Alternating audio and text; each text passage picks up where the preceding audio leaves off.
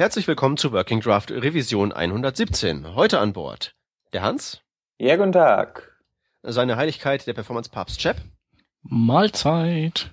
Und meine Wenigkeit und ich habe sogar noch einen Spezialgast mitgebracht, nämlich eine Bakterienkolonie in meinem Hals. Falls ich jetzt irgendwie beim Runterrattern der News oder so rumhusten sollte und eure Ohren quäle, tut es mir unendlich leid.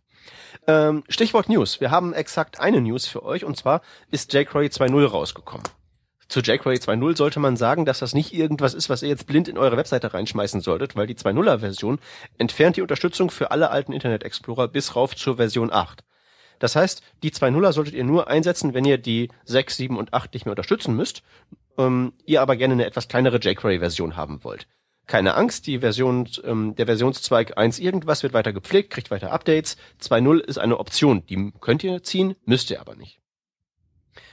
Okay, das wären die News. So viel zu jQuery, beziehungsweise ähm, wir machen direkt mal mit jQuery weiter. Der Shep hat sich einen Artikel rausgepickt von Remy Sharp, der ist betitelt ähm, I know jQuery, now what? Und da würde ich jetzt einfach mal diese Frage genauso weiterleiten an den Shep. Now what? Was steht denn da drin in dem Artikel? Ja. Ähm, also der Artikel ist ähm, eine, die, die sozusagen die Schriftform eines Vortrags von Remy, den, den er vor drei Tagen auf der jQuery UK gehalten hat. Und ähm, das ist insofern ganz lustig, als dass, ähm, dass es in diesem Post darum geht, dass wir heutzutage einfach zu häufig jQuery einsetzen, ähm, also auch aus, äh, aus nichtigen, nahezu nichtigen ähm, Anlässen. Ähm, denn ähm, vieles von dem, was jQuery ähm, ja so, so gut macht und uns an Werkzeugen an die Hand gibt, äh, gibt es oder ist mittlerweile in den aktuellen Browsern auch aufgeschlagen. Ähm, beziehungsweise die äh, vielen alten IEs sind nicht mehr im Einsatz, für die man eben eigene Lösungen ähm, brauchte oder eigene Programmzweige brauchte. Ähm, also es ist jetzt ist nicht so, dass wir nicht noch immer ein paar beknackte Browser haben, aber zum Beispiel das, ähm, das Event-Handling ähm, ist jetzt vereinheitlicht, das äh, äh, Ajax, äh, der, die Ajax äh, Ansteuerung ist vereinheitlicht. Ähm, was haben wir noch? Wir haben Curry Selector All, das heißt also, wir brauchen auch jQuery Selector Engine nicht zwangsläufig, auch wenn die vielleicht ein paar Sachen mehr kann und hier und da auch ein bisschen performanter sein könnte. Ähm, oder er sagt zum Beispiel auch sowas wie Document Ready brauchen wir nicht, weil ähm, wir haben den gleichen Effekt, wenn wir die Skripte alle in den Fuß einer Seite stecken und dort halt einfach ohne sie an ein Event zu koppeln ausführen, weil unten in der Seite ist ja das DOM schon ready sozusagen. Und ähm, ja, er listet da einiges mehr auf, also auch der Zugriff auf, ähm, auf Input, äh, ähm, Input-Elementwerte, auf Attribute oder das Speichern von äh, Daten per, ähm, per Data-Attribut. All das äh, gibt es in den Browsern oder auch ähm, das Toggeln von Klassen auf Objekten oder Elementen. Ähm, ja, und ähm, er wollte, also ich glaube, in dem Blogpost will er einfach mal diesen, diesen Rundumschlag machen und zeigen, was wären native Alternativen zu dem, was jQuery so bietet in aktuellen Browsern. Und, ähm, und er, er legt aber auch da, wann er aus seiner Sicht immer noch findet, dass jQuery das richtige Werkzeug ist. Zum Beispiel? Ähm, zum Beispiel, wenn, wenn tatsächlich im Raum steht, ältere Browser zu unterstützen, also das kann, also es muss nicht, aber es kann schon sein, dass, dass es Sinn macht, wenn du IE8 unterstützt, dass du, ähm, dass du es brauchst. Klar, wenn du, wenn du jetzt viele ähm, auf jQuery aufsetzende Plugins hast, dann, dann bist du natürlich, kannst du auch nicht viel anderes machen, wenn du nicht alles neu schreiben willst. Ähm, ja, oder wenn es dir, wenn es wirklich äh, massiv drum geht, Zeit zu sparen, also wenn du mal schnell was prototypes oder sowas, dann dann ist es sicherlich auch nicht verkehrt. Ähm, aber für einfache Dinge ähm, ist halt die Frage, ob man das noch braucht. Okay, ich frage ich frag mal andersrum. Ähm, was widerfährt mir denn Schreckliches, wenn ich es einsetze, obwohl eine ähm, DOM-Alternative im Browser nativ vorliegt, von der wir jetzt mal unterstellen, dass sie gleichwertig wäre? Mhm. Ähm, naja, also es geht, geht im Prinzip meistens, also auch bei diesem Micro.js ähm, es geht halt darum, die Menge an JavaScript, die zwingend erforderlich ist, ähm, geladen und gepasst zu werden, bis eine Seite einsatzbereit ist, ähm, zu reduzieren auf den wirklich den Kern, den man braucht. Und wenn man viel von jQuery nutzt, dann äh, ist es äh, dann, dann macht es mehr Sinn, jQuery einzubinden, aber wenn man wirklich nur kleine Teile davon nutzt, dann stellt sich eben die Frage, auch wenn man es halt gut kennt und man vielleicht das Chaining gut findet und so, aber dann stellt sich halt die Frage, muss es sein? Denn äh, es blockiert halt das Seitenladen einfach. Und darum geht's halt. Also ja, das und, und einmal, auch, bis es im Cache liegt, oder? ähm, ja, aber das Parsen zum Beispiel hast du ja immer. Also ich weiß nicht, ob du dir mal angeguckt hast, wie, wie die Pass-Dauern äh, so sind für jQuery, aber bei einem iPhone 4 ist es zum Beispiel, liegt es glaube ich bei ähm, 380 Millisekunden nur fürs Okay. Parsen von jQuery. Und das hast du Das ja immer. Okay, das ist beachtlich. Aber das kommt natürlich auch, ähm, geht einher damit, ähm, wie komplex man das jQuery macht. Es gibt ja die Möglichkeit, ein Custom-Bild zu bauen mittlerweile. Ähm, oder man optimiert die toten Codepfade mit dem Closure-Compiler raus und so weiter und so weiter. Mhm, das stimmt, ja. Also Das, da und, und das nähert unterstellt man sich ja, diesem Ziel ja auch. ich wollte es gerade sagen, also erstmal so die Grundannahme ist ja hier, ich inklude das komplett und optimiere nicht weiter. Genau. Das war ja bislang auch äh, im Prinzip nicht anders möglich. Bis, bis, sagen wir mal, bis heute, wo, wo es Also du kannst eben, doch, du kannst klar mit Closure-Compiler das da raus optimieren. äh, also du kannst, du kannst jetzt kannst du es modularisieren, aber bis, bis vor kurzem ging das ja nicht. Also mit dem Closure Compiler könntest du es theoretisch, aber praktisch ist es trotzdem nicht möglich. Praktisch ist das nicht möglich, weil? Ähm, weil es einfach, weil es nicht so einfach ist. Also Ja, okay, aber wenn ich wenn ich jetzt wenn ich jetzt so richtig ernst meinen würde mit der Performance und nicht einfach nur so mein kleines Katzenblock Mhm. ähm, pflegen würde, sondern es halt eben richtig richtig ernst meinen würde, dann würde ich das doch locker in meinen Bildprozess einbinden, aber klar. So in den letzten Schritt, bevor ich es deploye, da jagen wir das nochmal drüber und machen dann sozusagen das ganze feinpolieren. Hm. Naja, muss man Ich da glaub- nicht von Hand eher nachzupfen? Also, ähm, dass man, dass man jetzt diese einzelnen Funktionen, die du bei jQuery nicht nutzt, einfach mit ähm, Closure Compiler rausschmeißt, ohne irgendwelche Hand, äh, irgendwie Hand anzulegen, ist mir neu, habe ich noch nicht von gehört.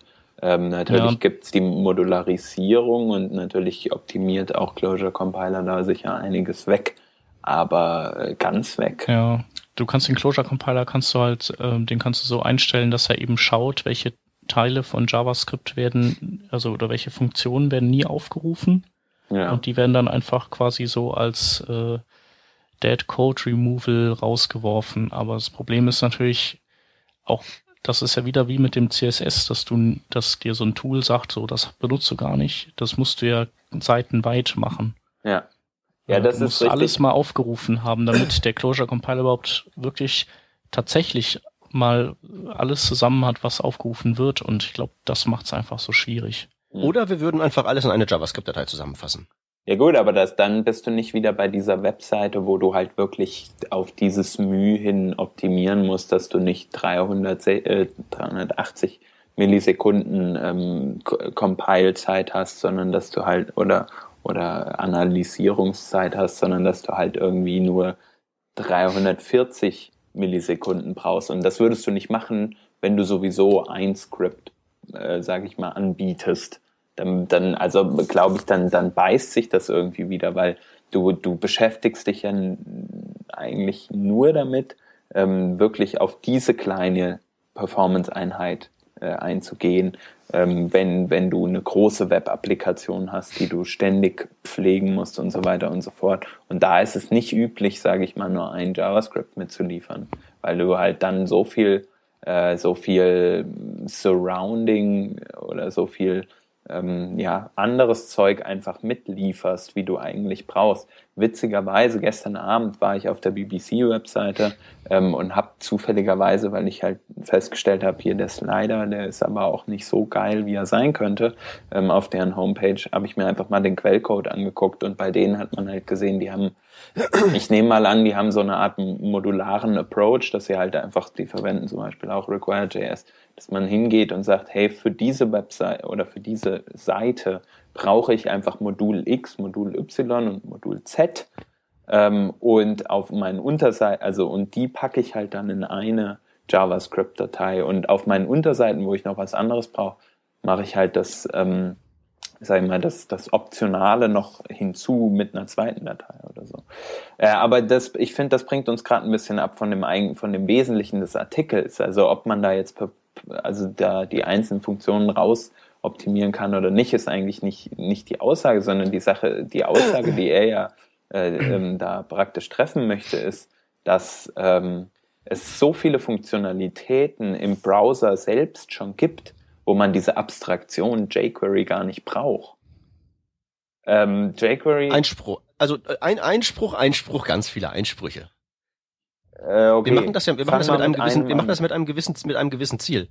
Äh, und wenn das Ziel halt ist, eben Seite schneller machen, bin ich halt eben erstmal daran interessiert, wie viel schneller wird es denn? Ja. Im Vergleich zu dem, was wir jetzt haben. Okay, Closure Compiler ist schwierig. Jetzt könnten wir uns eben unseren eigenen Bild machen, wo wir sagen, so ein Krempel wie jQuery Animationen brauchen wir zum Beispiel garantiert nicht, weil ich denke, da bestreitet keiner, dass CSS der bessere Weg ist. Meistens. Ja? Sowas könnte man rauskegeln. Oder wenn wir halt eben sagen, die ollen Internet Explorer brauchen wir nicht, nehmen wir jQuery 2.0, da ist ja wie gesagt der ganze Krempel raus. Und ich versuche jetzt ja gerade, weil wir ja zufällig einen Performance-Papst in der Sendung haben, ähm, so ein Gefühl dafür zu kriegen. Er hat ja gerade gesagt, wie lange braucht das im ähm, iPhone zu parsen. Und ich frage einfach mal, ob du eine Idee davon hast, wie stark das so von den einzelnen Komponenten abhängig ist, beziehungsweise wie stark man es mit einem Custom-Bild runterkürzen könnte. Also was gewinnen wir denn, wenn wir jetzt, also was würden wir theoretisch gewinnen, wenn wir jQuery rausschmeißen könnten? Das ist meine Frage. Wie viel wäre das? Äh, das hängt ja wirklich davon ab, was du, was du an Funktionalitäten nutzt. Aber er hatte hier ein Beispiel von einem, der äh, in, also der quasi, der, die die Sizzle, dieses so quasi die Sizzle Engine emuliert und die das äh, das syntaktisch schöne Event Händler attachen drin hatte und das sind 200 Bytes mhm. äh, gesippt. Und äh, wenn du, also klar, wenn du jQuery jetzt runter äh, brichst auf die kleinste Einheit, dann landest du bei 10 Kilobyte, aber ich glaube, dann ist Sizzle auch nicht mehr mit drin. Ähm, dann hast du auch schon vieles nicht mehr, aber es, ist, es sind halt schon andere Größendimensionen nach wie vor. Wobei 10 Kilobyte sind okay. Aber ähm, ja, manchmal ist es halt einfach nicht nötig. Also wenn man wirklich, wenn man, man muss schon einen, einen starken Vorteil von jQuery haben oder man muss das Gefühl haben, äh, die Reise geht später noch noch weiter und äh, wenn wenn wenn ich zwar jetzt noch mit den nativen Funktionen klarkomme, äh, irgendwann wird's mir wird's mir auf den Keks gehen, dann dann ist jQuery auf jeden Fall das richtige Werkzeug. Aber für Kleinigkeiten, also er hat zum Beispiel hier dieses, äh, dieses Fit-Text von Paravel, hat er mal als beispielhaftes ähm, jQuery-Plugin auch rausgesucht, wo er sagt, also das, ähm, das ist vollkommen überflüssig, dass das äh, jQuery voraussetzt. Und ähm, das sind halt wirklich so Kleinigkeiten wie äh, dass man halt einen Style setzt und äh, dafür brauchst du keinen kein jQuery für, für einen einzigen Style. Also diese jQuery CSS-Funktion ist klasse, wenn du so ein ganzes, äh, so eine ganze äh, Breitseite von ähm, CSS-Eigenschaften gleichzeitig setzen willst, aber wenn du vielleicht nur eine setzen willst, wofür brauchst du das? Ähm, oder ähm, es wird ein Objekt mit Extend erweitert aber um zwei Eigenschaften, um zwei weitere Eigenschaften. Also das, da sagt er halt, ja, sorry, aber bei zwei Eigenschaften, da kann ich auch nochmal zwei Zeilen schreiben, ähm, dass ich, wo ich diese Eigenschaften zum Objekt noch hinzufüge. Ähm, sowas halt. Genau, und ich habe zum Beispiel, ich habe ja auch meinen äh, Polyfill für, ähm, für CSS-Filter gebaut und ähm, habe da eben aus gleichen Gründen auch auf, äh, auf eine Abhängigkeit von jQuery verzichtet. Moment, halt Moment, Moment, wir machen ja, wir, wir dürfen das jetzt alles nicht durcheinander werfen. Also ab, auf Abhängigkeiten verzichten, dass das eine gute Idee ist, bestreitet ja sicherlich keiner. Genau, aber der, mein, mein, der Mehrwert, den ich aus jQuery gezogen hätte, der wäre einfach in, in diesem Kontext zu gering gewesen. Und, äh, ja klar, ja, total. Nee, nee, selbstverständlich. Also das ist halt eben auch dieses Beispiel mit dem Plugin, was er da eben erwähnt. Es gibt ja so diese scherzhafte, dieses scherzhafte Stack Overflow Posting in Anführungszeichen, wo da jemand fragt, wie ähm, mache ich mit JavaScript ähm, 2 plus 3 und dann gibt's da so drei Antworten bei Stack Overflow und dann so, hier gibt's ein jQuery-Plugin, da gibt's ein jQuery-Plugin für und da haben wir noch eins. Ne? Ist, ja. ist ja eben so, dass es sehr viel JavaScript in der Welt halt gibt, nur in dieser Darreichungsform. Um, und das ist streng genommen nicht nötig. Einerseits, andererseits gibt es das halt eben in dieser Darreichungsform. Mhm. Ansonsten muss man halt eben sagen, okay, ich würde jetzt gerne dieses Addier-Plugin verwenden, aber ich muss es jetzt erstmal umbauen, damit es ohne jQuery funktioniert. Ja, klar. Ähm, also, also wenn du das, wenn du da, wenn du dir schon Dinge rausgesucht hast, die du benutzen willst und die setzen eben jQuery voraus, dann, äh, dann hast du ja nicht keine Alternative. Also dann kannst du vielleicht gucken, ob du jQuery runtertrimmst oder ob du Zepto.js nutzt, das ja zumindest theoretisch kompatibel ist dazu. Ich habe da letztens einen sehr schönen Tweet gelesen, dass ähm, man irgendwie solchen Projekten die Erlaubnis, sich jQuery-kompatibel äh, zu nennen, entziehen dürfte oder sollte, sofern mhm. die nicht die jQuery Test Suite beständen, was ich eine ähm, sehr valide gar nicht mal gar nicht mal so in genau valide ist das richtige Wort. Ja, ich habe es auch einmal in ein Projekt reingesetzt in größeres und natürlich ging da gar nichts mehr. Also so viel zu jQuery kompatibel. Ja, also wir haben es nicht erwähnt. genau. Nee, ähm, ja, ich denke, ich denke, man muss es, man muss halt einfach ähm, oder man sollte dem den nativen Weg auch einfach so ähm, eine realistische Chance einräumen in seinen in seinen Planung und äh, vielleicht ist der für native ein, für Weg einen nicht genau quantifizierbaren ja. möglichen Performance-Gewinn. Ja, ich meine, du kannst, du kannst halt einfach dann äh, dafür mehr bei mit Fonts rumsauen oder mit äh, mehr CSS reinwerfen, das den Browser blockiert. Also und vor allem, wenn du dann mit deiner Telekom-Leitung gedrosselt in der Gegend rum, traurig in der Gegend rumklickst, dann freust du dich doch. Wir hatten uns doch darauf geeinigt, dass wir das Thema sein lassen. Sonst geraten wir hier in ein Endlos-Rant rein. Ja. Aber hier nochmal noch mal zum, zum Thema mhm. ähm, das geht auch so mit dem DOM. Ist das denn so? Weil wenn ich an ähm, Ajax im Browser denke, ähm, wird mir persönlich halt eben von der API schwarz vor Augen.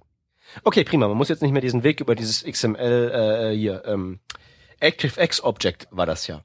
ja. Den Weg muss man nicht mehr gehen, wenn man sagt, die alten Internet Explorer gibt's nicht mehr. Aber die API ist doch einfach scheiße von dem Teil. Äh. jQuery kann ich. Dollar, Get, Adresse, Bam, läuft. Ja. Und ich krieg sogar Promises zurück. Wie geil ist das denn? Klar, wenn du das, wenn du das alles äh, massiv in großer Zahl einsetzt, dann ist jQuery auf jeden Fall das Richtige. Also schwarz-weiß sollte man ey, das halt jetzt nicht anders, sehen. An, andersrum ist das doch. Wenn ich massiv rumajaxifiziere, kann ich ja auf jQuery eher verzichten, weil dann lohnt es sich ja, dass ich meine eigene JavaScript-Bibliothek Abstraktionsschicht für so. ähm, den XML HTTP Request schreibe. Nur warum sollte man das machen? Wenn es doch eine fertige Lösung aus der Dose gibt. Die Frage ist einfach, welche Teile davon nutzt man. Und ich glaube, ähm, es ist schon, schon zu sehen, dass man bei kleineren Plugins oder so einfach, wie du früher ähm, noch gesagt hast, Peter, einfach kein jQuery braucht, weil man es halt nativ schreiben kann, weil es super easy ist. Ich habe jetzt ja ja hey, hey, unterscheiden halt stopp stopp. Ich möchte unterscheiden zwischen Plugin schreiben, wo ich das völlig befürworte. Je weniger Abhängigkeiten, desto besser, weil dann läuft es auch in 20 Jahren noch, wenn jQuery schon längst ersetzt ist durch weiß weiß ich was. Völlig richtig, das will man ja haben für so eine Komponente. Aber ich baue jetzt halt eine neue Webseite und ich benutze halt ein äh, breites Spektrum von Funktionen, die ich zwar alle mit dem DOM bestreiten könnten, ähm, um dann einen immer noch nicht genauer quantifizierten Performance-Gewinn möglicherweise zu haben.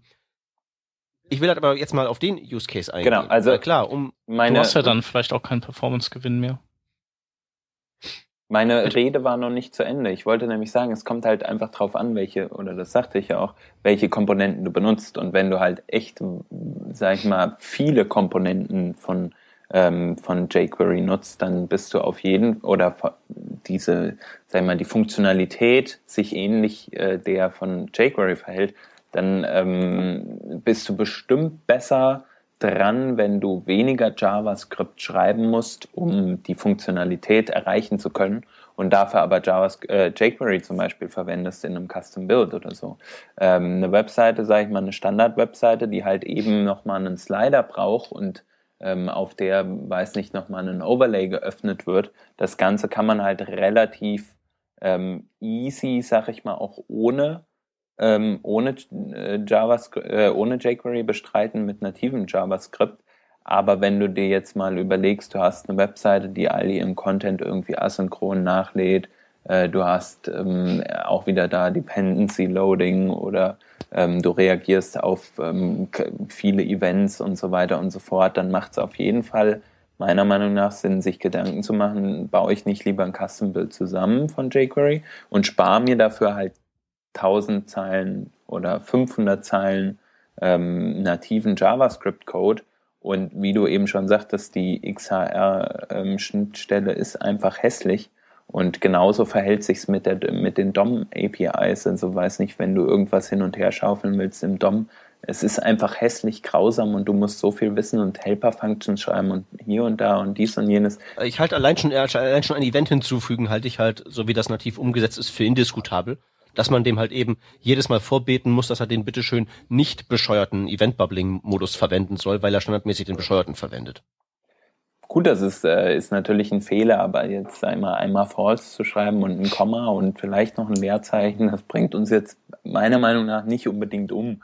Äh, also da, da, da gibt's wirklich andere Stellen, wo man argumentieren kann, ähm, wie du auch getan hast mit, mit, äh, mit ähm, Ajax-Requests und so weiter und so fort. Ähm, die, die Frage ist einfach, wo, wo befindest du dich, glaube ich, in deiner Abs Also was brauchst du? Ähm, brauchst du jQuery, weil es äh, dir eine Funktionalität schöner macht, als du sie, als du sie vielleicht sonst schreiben müsstest? Zum Beispiel Ajax, verwendest du nur Ajax? Warum? Wie du eben sagtest, äh, schreib dir doch deine eigene Ajax Helper Library oder kopier dir halt was zusammen oder Klaus, es gibt tausende davon ähm, oder mehrere davon. Äh, die Frage ist halt einfach, wie viel brauchst du? Und eine Library heißt ja nicht umsonst Library, weil sie halt ganz viel zur Verfügung stellt.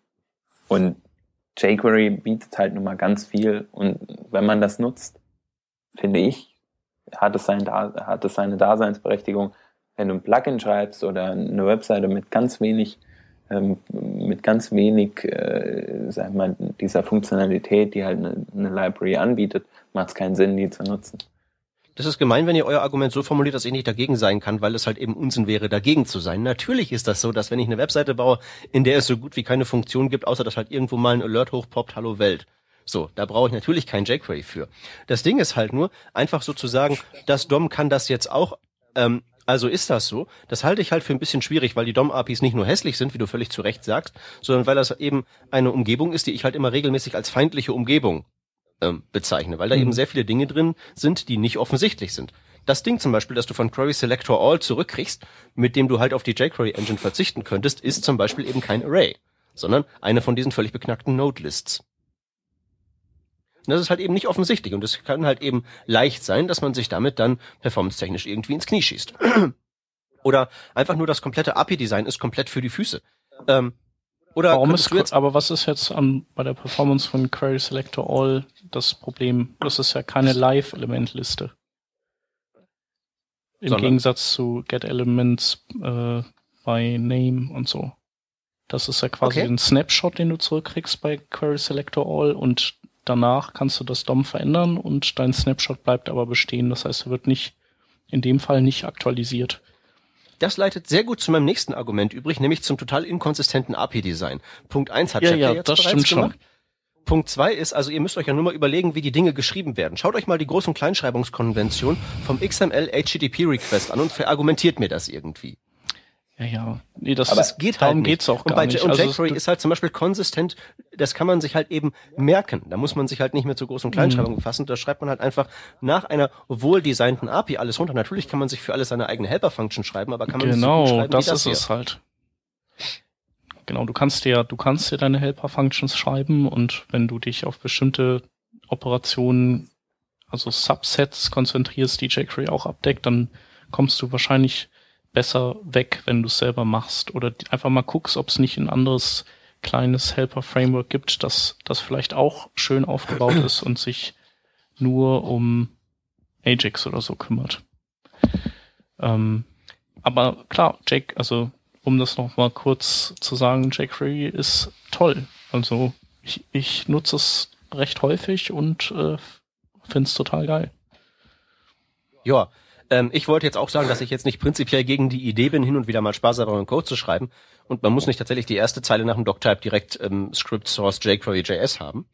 Ähm, ich finde halt nur, dass DOM ist eine dermaßen feindliche Umgebung, dass ich mich selbst persönlich, ich mich hier für zu blöd halte, um das zu beherrschen. Und deswegen kann ich halt niemandem mit gutem Gewissen sagen, ja, nee, nimm halt native Funktion, läuft schon. Ja, Das ist aber mein, vielleicht mein persönlicher ja, äh, meine persönliche Geistesschwäche. Ja. Aber ich sag halt, im Zweifelsfall lässt man sich halt lieber, also im Zweifelsfall stellt man sich halt lieber auf die Schultern der Riesen, die das halt eben seit äh, Jahrzehnten äh, zurechtgebogen haben, so dass es läuft und man weiß halt, dass es läuft, als dass man da jetzt sagt, ja, nee, ich bin hier der, der, ähm, ja. Der Remy, der Hacker, ich kann das alles so selber Ja. und so. Ich bin persönlich so blöd dafür. Aber wenn das andere können, sollen sie das machen. Bitteschön. also Remy hat auch halt eben ein Argument ist bei ihm, äh, dass es halt auch einfach ganz schön ist, wenn man mal ein paar Sachen auch selber geschrieben hat, dann, dann, dann lernt man einfach noch ein bisschen mehr über die, über die Hintergründe und was da eigentlich so passiert. Also, und das ist ja auch nie schlecht, und wenn man seinen Ausflug dahin gemacht hat und ein paar Sachen mitgenommen hat, dann, äh, dann kann man ja gerne wieder zu jQuery zurückkehren. No. Ja, aber auf jeden Fall ein interessantes äh, Posting, das man, denke ich mal, durchlesen sollte. Yes, yes. Und damit sollten wir dann auch, denke ich, zu unserem nächsten Thema fortschreiten. Ähm, und zwar ist es ein Artikel von Chris Keuer, äh, der bei CSS Tricks veröffentlicht ist, wie immer, äh, oder wie meistens bei ihm. Ähm, und er beschreibt äh, verschiedene Techniken, wie man ähm, Custom Fonts auf den Webseiten äh, einfach, sag ich mal, besser laden kann, als wir das meistens tun. Ähm, Im Endeffekt ist es ja so, dass man, ähm, wenn man nicht gerade einen externen Dienst wie jetzt Typekit oder sowas verwendet, man seine mehrere Schriftarten ähm, für, für all seine Desk äh, oder für all seine, ähm, ja, für, für jedes Device einfach bereithalten muss, damit zum Beispiel der Internet Explorer, Chrome, Firefox und so weiter alle unterstützt werden können. Ähm, und er beschreibt, äh, dass es ja eigentlich nicht so cool ist, äh, wenn man zum Beispiel auch auf großen, äh, auf kleinen Bildschirmen immer diese, diese, also sprich auf Mobile Devices immer diese ähm, ganzen Schriften mitlädt und so weiter und so fort. Äh, und er beschreibt ein paar Techniken, unter anderem mit, mit, mit Ajax ähm, oder serverseitig gecachten äh, oder nee, gecachten ähm, Fonts und so weiter und so fort, äh, wie man, wie man da so ein bisschen drumrum arbeiten kann. Genau. Im Endeffekt geht es also darum, dass man nicht, dass man also Browsern nicht immer so viele äh, Schriftarten hinwirft und der Browser muss dann herausfinden, was ist eigentlich die Schriftart, äh, die ich jetzt laden muss oder sollte ich lieber gar keine laden, sondern man, man macht sich erstmal clientseitig oder vielleicht auch serverseitig Gedanken darüber, ähm, welche Schriften überhaupt eingebunden werden sollen, ähm, weil es auf einem Android-Phone vielleicht gar keinen Sinn macht, mit 2.3, Android 2.3 äh, irgendwie einen, eine Schriftart einzubinden. Wie, seht, wie seht ihr das generell? Ich habe einen, ich habe einen Wahlspruch, einen ziemlich einfachen, und der lautet: In Computerdingen ist grundsätzlich clever das exakte Gegenteil von intelligent. Das, bez das beziehe ich normalerweise auf so auf so Programmier auf, auf Programmcode. Wenn man dann nämlich Sachen macht, die clever sind, dann sind das halt eben clevere Lösungen, die vielleicht irgendwie so eine Millisekunde besser performen, aber keiner kann den Code mehr lesen. Mhm. Und ähm, in Performance-Optimierungsmaßnahmen ist es halt so, dass der Browser an sich ja sehr viel richtig macht, weil der halt einfach so äh, defaultmäßig ja funktioniert. Erstmal. Und sobald man da halt eben hingeht und versucht, clever zu sein, also Lösungen zu bauen, um zum Beispiel diese Custom Fonts zu laden, wenn es halt nötig ist, ähm, und sonst nicht, dann wird's halt immer sehr viel, sehr schwierig. Also ich bin zum Beispiel die letzten Tage sehr viel in der Bahn gesessen. Und ich habe einen Tweet abgesetzt. Äh, für die einen ist es die Bahnstrecke Minden-Osnabrück, für die andere die, das längste Funkloch der Welt, weil es ist eins. Und ich habe trotzdem versucht, da ähm, online zu gehen mit so einem äh, mit so ähm, Surfstick in meinem Laptop. Und ich hatte halt eine äh, eine Verbindung, die jeder Beschreibung spottet. Aber ich habe einen großen Bildschirm. Das heißt, ich kann es mir leisten, eine Custom Font zu laden. Na, herzlichen Glückwunsch, sag ich mal. Ja, ja. Eben, also das, ist, das, das ist das falsche, ist die falsche Herangehensweise an das Problem. Aber das ist ja auch das, was man zum Beispiel, was wir immer schon bei responsive äh, Images zum Beispiel besprochen haben, dass es halt ähm, ganz stark auf die auf die Bandbreite drauf ankommt. Und ähm, was macht denn der Browser jetzt? Also was macht denn der Browser dann ähm, deiner Meinung nach intelligenter? Ähm, wenn für ihn, wenn nicht für ihn entschieden wird, ob die Custom Font geladen wird. Oh, der macht halt nichts, der macht sein Standardverhalten. Das funktioniert wenigstens immer. Ist berechenbar. Er hält sich halt nicht für clever. Gut, das führt jetzt in diesem Fall zu keiner größeren Katastrophe, als das normale Verhalten auch ähm, führen würde. Nur eben zu glauben, dass es das Performance-Problem halt eben auf breiter Front irgendwie verbessert, ist halt eben Mumpitz. Na, sehe ich eigentlich ähnlich. Eigentlich würde ich, würde ich sowas gar nicht ähm, conditional nachladen, weil wenn man sich mal überlegt, äh, wie lange es braucht, erstmal ähm, bis zum Beispiel JavaScript herausgefunden hat, hey, äh, ich, ich soll jetzt die Font A oder Font B laden. Ähm, bis dahin ist ja der Content normalerweise schon völlig da und dann gibt's diesen bekannten Flash of Unstyled Content, die also am Anfang. Und je nachdem, welche, welche Schriftarten man dann verwendet, ist, ist, die, ist die Line zum Beispiel eine ganz andere ähm, und so weiter und so fort. Ähm, ja, finde finde ich auch nicht, finde ich keine gute Lösung. Wenn man schon überhaupt, ich bin da sowieso kein Fan von, von diesen Custom Fonts.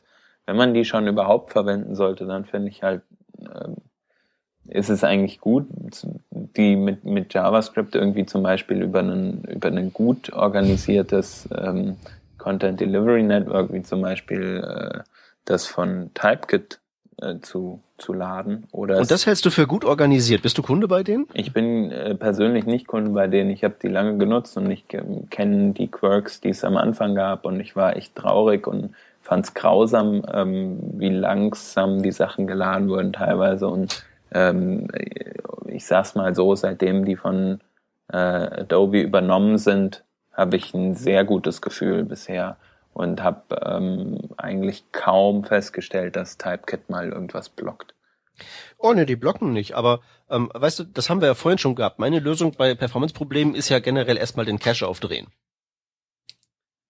Äh, und das gilt ja bei Fonts auch so. Also bei Fonts sage ich ja immer zunächst mal, der häufigste Fehler ist halt, da nimmt halt irgendwer die komplette Schrift inklusive sämtlicher Schriftzeiten für Altgriechisch und, und, und Kroatisch und liefert das dann halt eben aus für eine Webseite, die jetzt nicht diesen kompletten Zeichensatz braucht. Für A kannst du ja einstellen.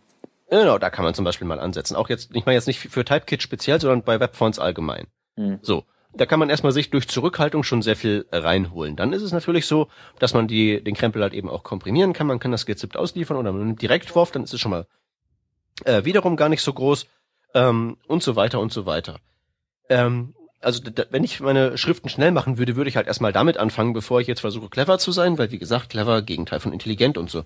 Und was Typekit angeht, also zuletzt ist das zumindest das letzte Mal, als ich nachgesehen habe, haben die ihre Schriften ausgeliefert mit einer Cache Expiry von fünf Minuten. Ja, das ist natürlich ein Problem.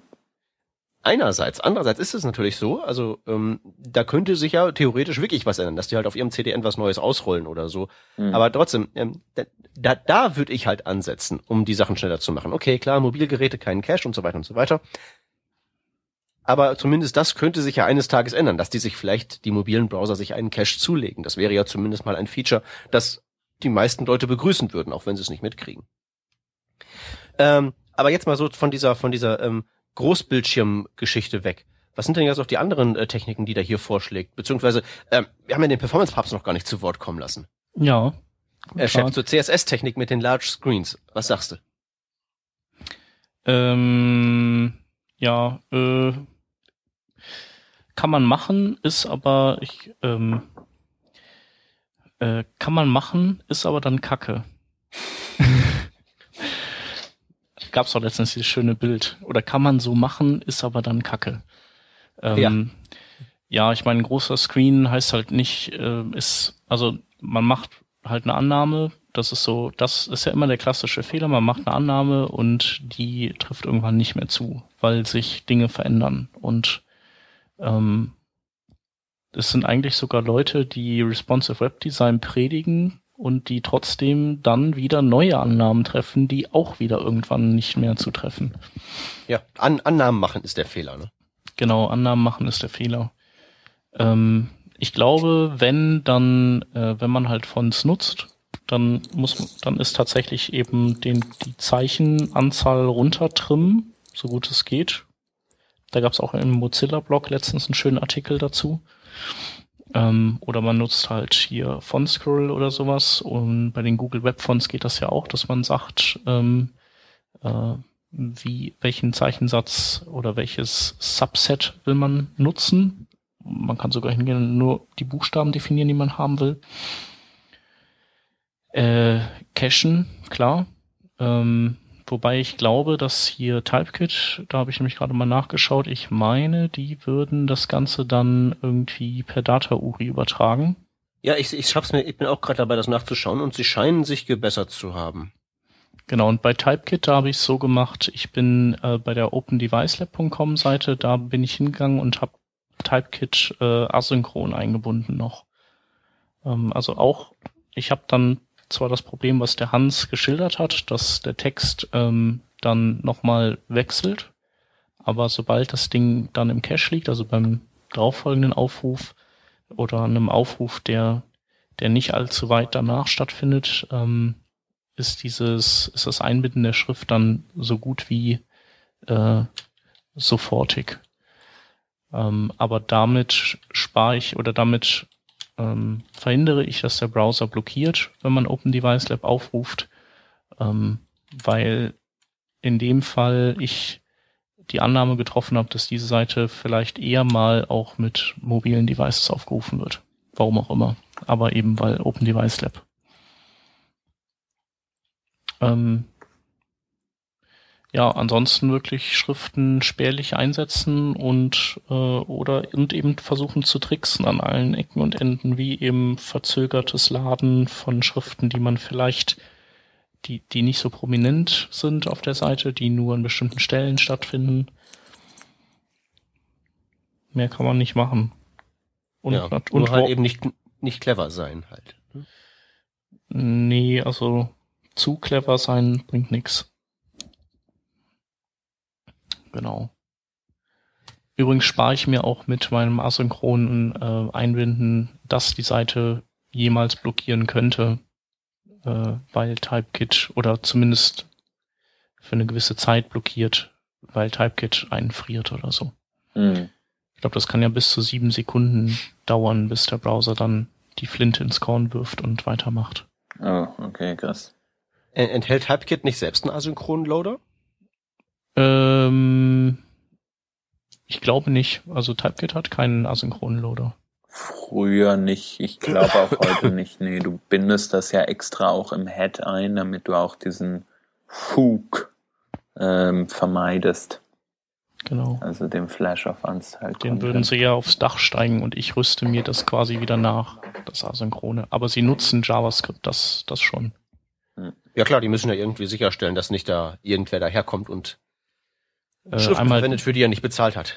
Genau, und ein, einmal das und dann betreiben die ja auch ganz äh, übles, aber unvermeidliches User Agent Sniffing, um eben äh, den alten IEs mit ClearType äh, und GDI Rendering eben andere Schriften zu liefern als den modernen Browsern. Ja. Oder den Androids dann auch wieder was anderes und so. Ach ja, also ich glaube, viele von diesen ganzen von diesen ganzen Überlegungen alleine schon, die wären halt alle nicht nötig, wenn die mobilen Browser sich einfach mal Cache zulegen würden. Richtig, ja. Was äh, der Chris Coyer hier auch äh, unter anderem ja äh, im Petto hat an äh, als einen möglichen Trick ist, dass du eben dir diese Fonts dann in einem Local Storage reinpackst und damit eben dir dein dein Caching mit der Brechstange erzwingst.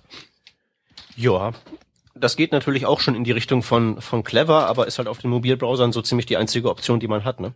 Genau, ja. Also Local Storage ist, ist auf mobilen Browsern momentan wirklich so der einzige Garant für gecachte ähm, Ressourcen. Gibt es eigentlich einen Grund, warum die alle keinen Cache haben, oder ist das einfach nur so, äh, wir wollen halt unsere sowieso schon spärlichen Speicherressourcen, die wir da haben, nicht einfach jetzt verbrauchen. Äh, genau, also die, der, der wird ja heutzutage bei den Seiten, die wir aufrufen, äh, ist der relativ schnell filtersicher und äh, und die die die evicten oder die räumen halt öfter auf in ihren Caches, als das eben äh, Desktop-Browser machen.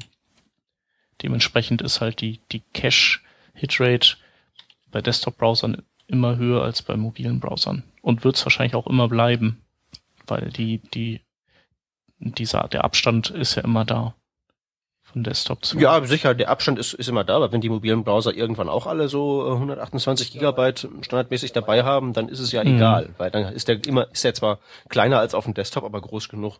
Ich würde mich damit theoretisch schon, aber wenn du dann noch das HTTP Archive dir anguckst und guckst wieder die die Volumenkurve für die Seiten, die Durchschnittsgröße von jeder Seite, wie diese Kurve so nach oben geht.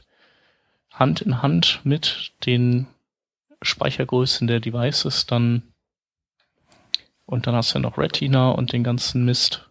Ja, ja, das ist sicherlich richtig, aber jetzt müssen wir irgendwie verhindern, dass wir schon wieder in Richtung Telekom und Drosselung abbiegen. Das wollten wir ja eigentlich nicht machen, weil ansonsten, weil ich ja. meine ja nur, falls es dazu kommen sollte, löst sich das Problem ja von selbst, weil dann kann sich ja niemand mehr leisten, mehr als eine Plaintext-Seite auszuliefern. Ja. Wäre ja auch mal was. Wahrscheinlich wäre das wirklich cool, wenn die Telekom das mal machen würde. So, äh, die ziehen das mal ein Jahr durch. Alle Leute sind total aggro, zünden denen die Bude an.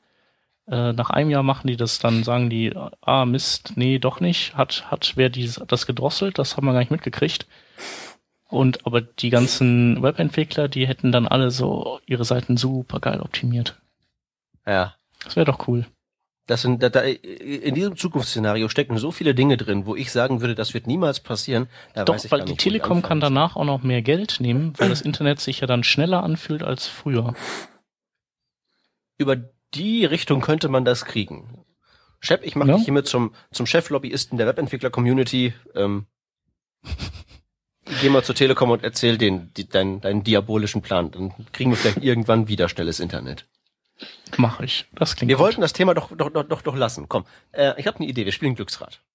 Juhu. Juhu. Wollen wir das machen? Toll. Okay. Die Regeln sind die gleichen wie immer. Ich scrolle mich erratisch durch erstmal die, ähm, ja, was machen wir? Machen wir heute auch CSS3?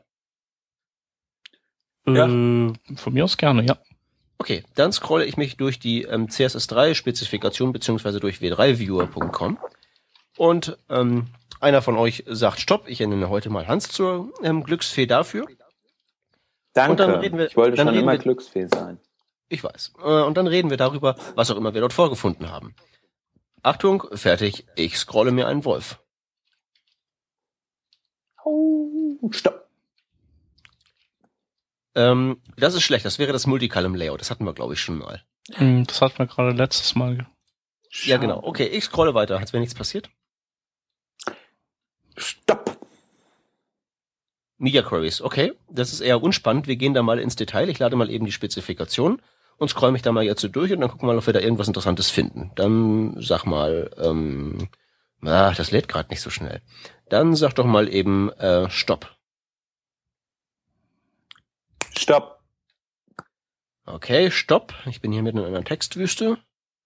Wo ist denn hier das nächste Interessante? Äh, das nächste Interessante, ja, super. Nee, es ist, ist, ist aber, das war Example 37. Ähm, cool. Wir haben jetzt die, ich bin genauso, ich bin mittendrin. Wir könnten jetzt wählen zwischen dem Media Query für Resolution und dem für Monochrome. Ah, cool. Dann lieber Resolution. Ja, ich weiß gar nicht, wann ist denn euch zuletzt ein Monochrom-Device über den Weg gelaufen? Ach, neulich bei meiner Mutti. Die hat so einen alten Kindle. Mikrowellen zählen nicht, ne? Ist klar. Kindle. Ja. Ach, stimmt. Hier im, im im Düsseldorfer Open Device Lab, das du dann übrigens auch sehen kannst, wenn du in Düsseldorf bist, nächste Woche. Da ist nämlich auch ein Kindle. Genau, Kindle wäre, wäre, wäre so das, ähm, der Use Case dafür.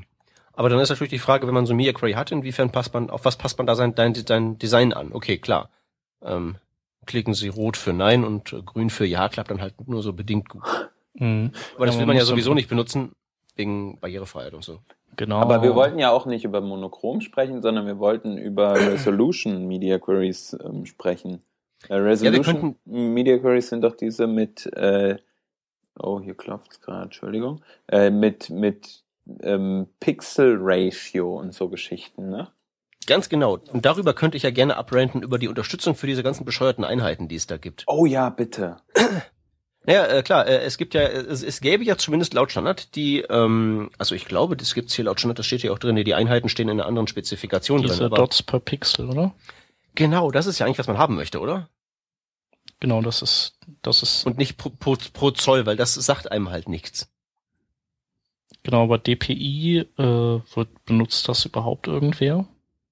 Ähm, ich glaube, die ganz ollen WebKit-Browser tun das.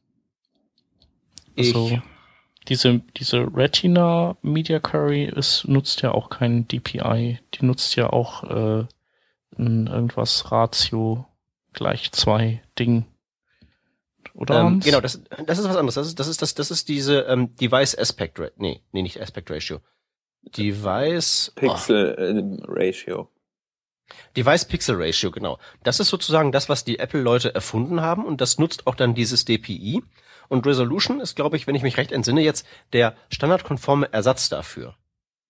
Genau, aber es sind beides ja nur, das nee, beides sind im Prinzip ja Formulierungen, also unterschiedliche oder Synonyme für ein und dasselbe. Also Dots per Pixel, Punkte pro einzelnen Pixel und die Ratio ist halt quasi die Ratio aus Dots zu Pixeln. Genau, aber da kannst du es nicht angeben bei dem ähm, Device Pixel Ratio. Da hast du ja immer nur die wirklich die, ähm, den, das Vielfache kannst du ja nur angeben. Äh, genau, aber das wäre bei Dots per Pixel ja auch zwei dann zum Beispiel.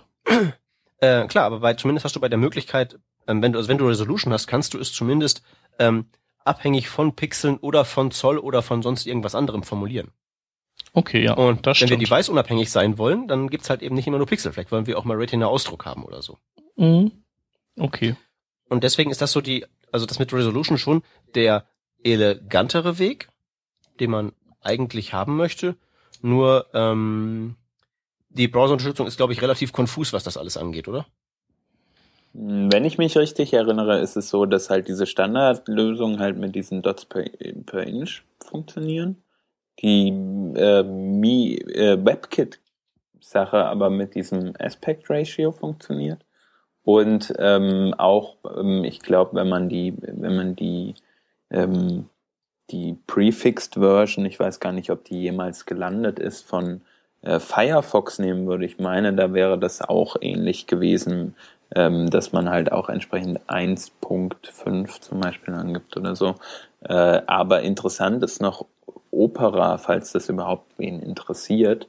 Ähm, die geben das Ganze nämlich als Bruch an. Also da würde man dann zum Mhm. Beispiel, wenn man äh, ein halb, äh, eins, also eineinhalb angeben würde, würde man dann ähm, praktisch zwei durch eins oder sowas angeben. Weiß nicht mehr genau, äh, wie das war. Aber Mhm. wohl die, dieser best, der beste Aspect Ratio, ich meine, wir hätten das mal bei HTML5 Boilerplate, haben wir auch so ein, so ein Issue mal ewig lang dazu diskutiert.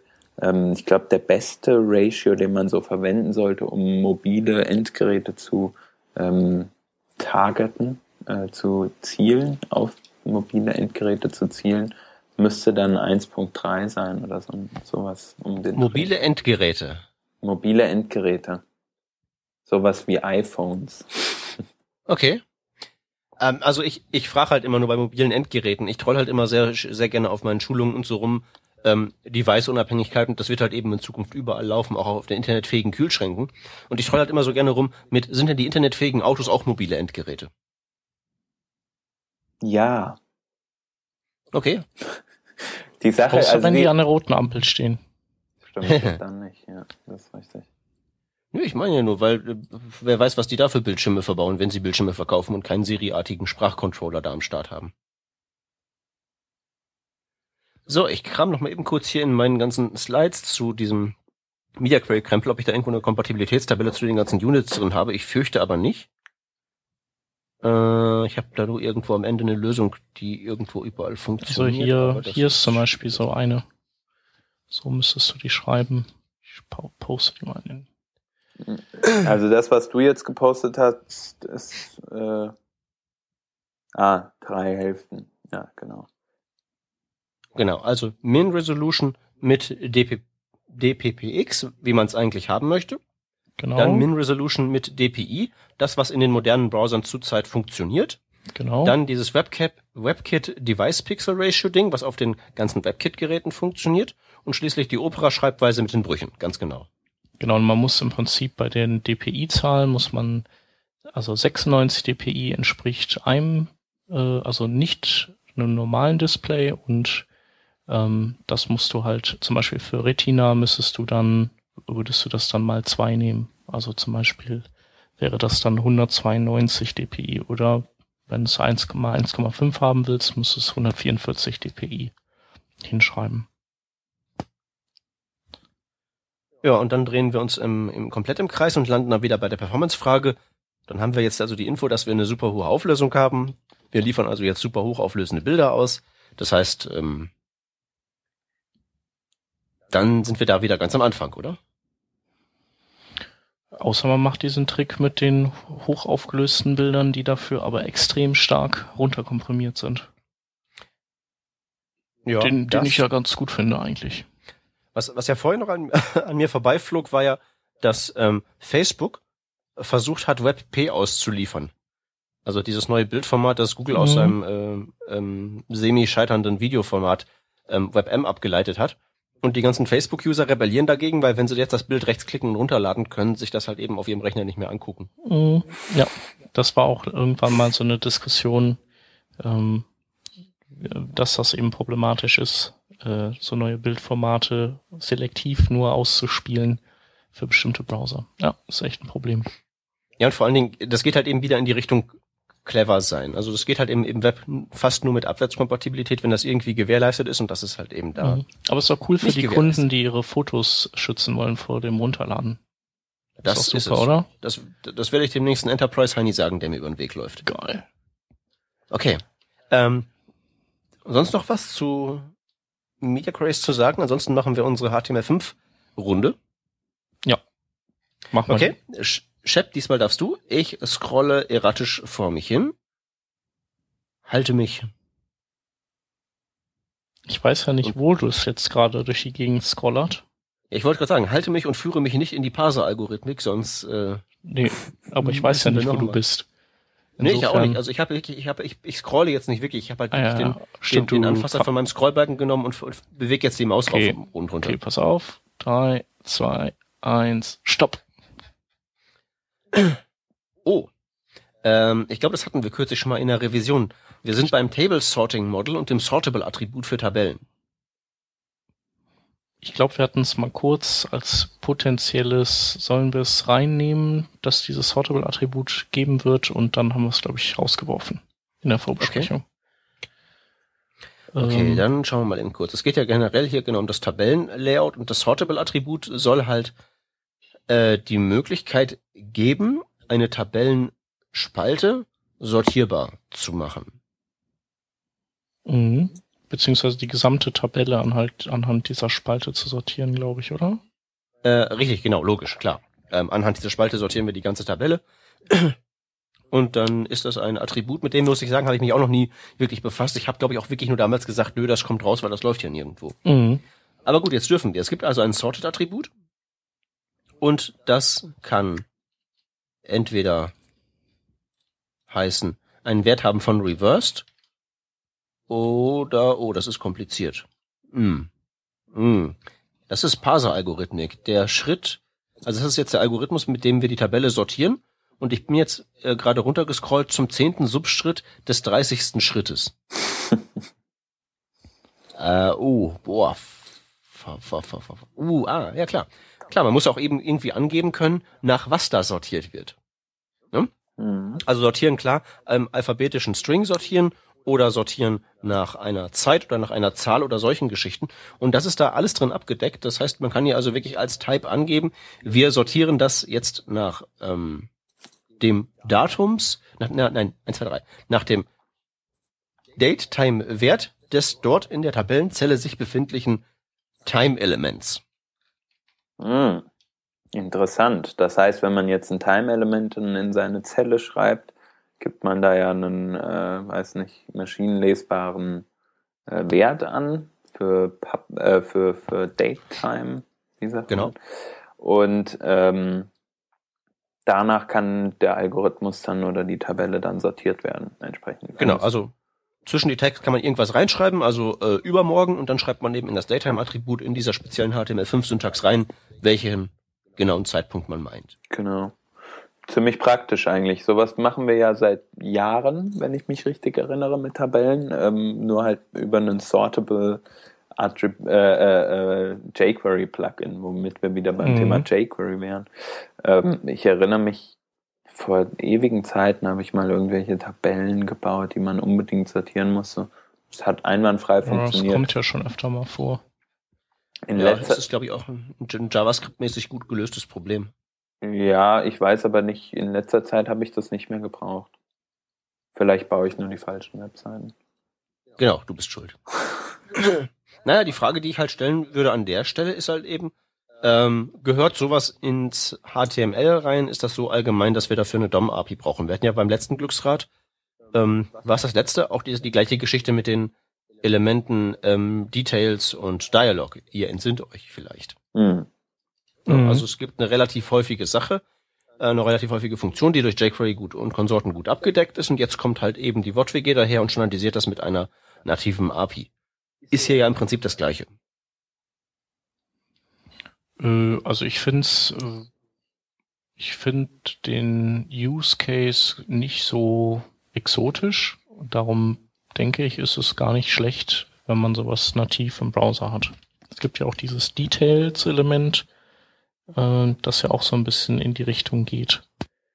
so eine ja, UI, eingebaute, hart verdrahtete UI-Lösung für was zu, anzubieten, wo, wo wir früher mit JavaScript Sachen auf und zugeklappt haben.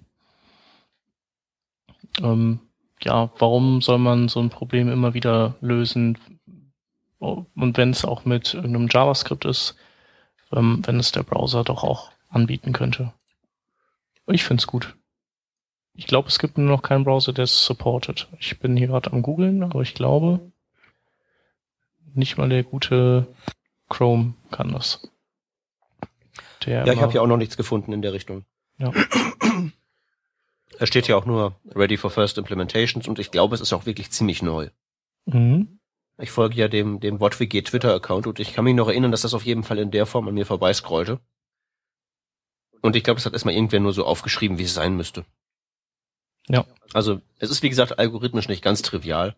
Also, auch beim 38. Oberschritt gibt's noch den äh, hm, irgendwann hört irgendwann hört diese Listenverschachtelung, die sie haben, auf, nach Zahlen zu zählen. Das macht es ein bisschen schwierig. Es ist auf jeden Fall ziemlich komplex. ähm, also bis auf weiteres JavaScript Table Sorter verwenden ist, denke ich mal, das, was man hieraus jetzt mitnehmen kann. Ja. Genau. Okay, damit gehen wir doch über zu unseren äh, Link Links für diese Woche. Mhm. Und da fange ich einfach mal an mit dem ersten. Das ist ein Artikel von einem Herrn Ben Tyler oder Taylor, wie auch immer. Ähm, der Artikel heißt Animating with Physics. Ähm, und er beschreibt in dem Artikel, äh, dass er gerade kürzlich diese neue Facebook-Application Home auf seinem Android-Phone irgendwie ausprobiert hat. Und er fand es halt so cool, wie die ähm, Animations bearbeiten. Und der ähm, Chef oder einer der Designer von Facebook sagte eben, ähm, normalerweise gehen wir halt so vor, dass wir, wenn wir eine Animation haben oder eine, eine Transition oder wie auch immer, dann geben wir der einen bestimmten, bestimmtes Zeitintervall oder eine Zeit mit, äh, die diese Animation braucht, um eine bestimmte Action auszuführen. Zum Beispiel, ähm, wenn man äh, von Punkt, also wenn ein Kreis, das ist jetzt ein Beispiel, von Punkt A nach Punkt B ähm, sich bewegen soll, dann funktioniert das normalerweise, indem man zum Beispiel eine Zeit x Sekunden angibt. Ähm, jetzt sagt er aber, in, im wahren Leben ähm, bewegen sich Objekte doch ganz anders. Abgesehen jetzt von der Deutschen Bahn ist es natürlich so, dass man, wenn man von Punkt A nach Punkt B möchte, ähm, braucht man eine bestimmte Zeit und ähm, wenn diese Strecke länger ist als eine andere Strecke, braucht man entsprechend mehr Zeit. Und genau das Gleiche sollte man eigentlich auch berücksichtigen, wenn man Sachen animiert, nämlich dass man nicht ähm, sozusagen die, die komplette äh, oder nicht immer einen festen Zeitwert angibt für, für die Dauer ähm, der Animation, sondern dass man den praktisch variiert, je nachdem wie groß äh, die Strecke ist, damit sich snappier und ähm, besser für die UX anfiel, äh, an, anfühlt. genau. Das war der erste Link. Ähm, und der zweite Link, den ich vorstellen möchte, ist Hand.js, ähm, was ein Polyfill ist für Pointer-Events. Äh, Pointer-Events kennt man von Microsoft, die die jetzt in, im IE10 drin haben. Ähm, und es ist praktisch eine Verallgemeinerung von ähm, Touch-Events und Mouse-Events und so weiter und so fort. Wir sind ja gewohnt praktisch, dass es, ähm, dass wir in, in, in JavaScript zum Beispiel ähm, mit On-Click mit der On oder mit der Click-Funktionalität, mit dem Click-Event arbeiten. Und Microsoft hat ja jetzt, das haben wir auch schon öfter mal ähm, besprochen, äh, diese Pointer-API vorgestellt. Und jetzt gibt's dafür auch einen Polyfill, der praktisch die Click-Events und die Touch-Events komplett ähm, zu einem vereinigt sozusagen. Ähm, und wenn man mal eine, eine Cross-Plattform ähm, Web-Application braucht oder äh, erstellt, baut, äh, bei der es viel auch um Touch-Gesten geht, äh, ist es auf jeden Fall ratsam, sowas zu verwenden, weil das der offizielle Weg ist, nicht wie diese ähm, also vom W3C abgesegnete Weg sozusagen ist nicht wie Touch Events, wie wir sie aus WebKit-Browsern kennen. Äh, ich hätte als Link anzubieten äh, ein, eine neue Chrome ähm, ja, Produktvariante, die heißt Chrome for Business. Und äh, die ist für Unternehmen gedacht, die bislang Chrome nicht installieren wollten, weil sie Angst haben, dass, ähm, dass sie dadurch äh, ihre Intranet-Anwendungen nicht mehr oder dass die Mitarbeiter dann die Intranet-Anwendungen darin ja nicht mehr nutzen können. Und dieser Chrome for Business der lässt sich zentral so konfigurieren, dass bestimmte Intranet-Anwendungen ähm, nicht in Chrome dann geöffnet werden, sondern der ruft dann IE auf und übergibt dem, also den guten alten IE, diese Internetanwendung und schon sind alle glücklich. Ähm, vielleicht mal an die Admins weiterleiten. Dann haben wir einen äh, mega ultra umfassenden Artikel in den Webplattformen Docs ähm, über äh, SVG-Filter, wie die funktionieren, äh, welche Werte wofür gut sind und da gibt's auch überall so Bilder, wo man halt sehen kann, äh, bei einem gefilterten Bild, wie da die Auswirkungen sind. Zu guter Letzt von mir eine ähm, ja, em Empfehlung weiß ich halt nicht. Die, die beiden anderen haben mich dazu gezwungen, dass ich das jetzt hier vorlese. Ich mache das. Aber du wolltest es vorlesen. Wir haben dich, wir haben das Thema reingepackt, aber du wolltest es vorstellen. Natürlich, deswegen, damit, damit auch die, ähm, die Warnung ausreichend Raum bekommt. Also, worum geht's? Es geht darum, dass HTML5-Formularelemente echt schlecht zu gestalten sind, beziehungsweise eigentlich gar nicht. Das ist ähm, Teil der Funktionalität von denen, die sind einfach so. Aber natürlich gibt es in den diversen Browsern Möglichkeiten, darauf einzuwirken. Zum Beispiel mit der Appearance-Eigenschaft oder mit diversen Pseudo-Elementen. Und hier hat jetzt sich jemand die Mühe gemacht, all diese Styling-Möglichkeiten, mit denen man in den verschiedenen Browsern auf verschiedene Arten da reingreifen kann, aufzulisten. Das heißt, wenn ihr diese HTML5-Formularelemente gestalten wollt, hier findet ihr ähm, aufgelistet, wie ihr das machen könnt. Natürlich ist es so, dass diese Pseudo-Elemente alle nicht irgendeinem Standard gehorchen, sondern das ist halt einfach nur so die proprietäre Implementierung, die der Browser da gerade hat. Und nichts rettet euch davor, dass nach dem nächsten Chrome-Update oder so diese ganzen Pseudo-Klassen weg sind oder anders sind oder überhaupt nicht mehr funktionieren. Das heißt, ähm, falls ihr irgendwie auch zu Sachen genötigt werdet und die zufälligerweise was mit Formularelementen zu tun haben, das ist der Artikel, den ihr lesen wollt, äh, aber äh, macht's halt lieber nicht. Ja. Ich habe gerade noch eine Seite bei Brad Frost gefunden, die äh, schlappe 86 Megabyte groß ist. Cool, ne?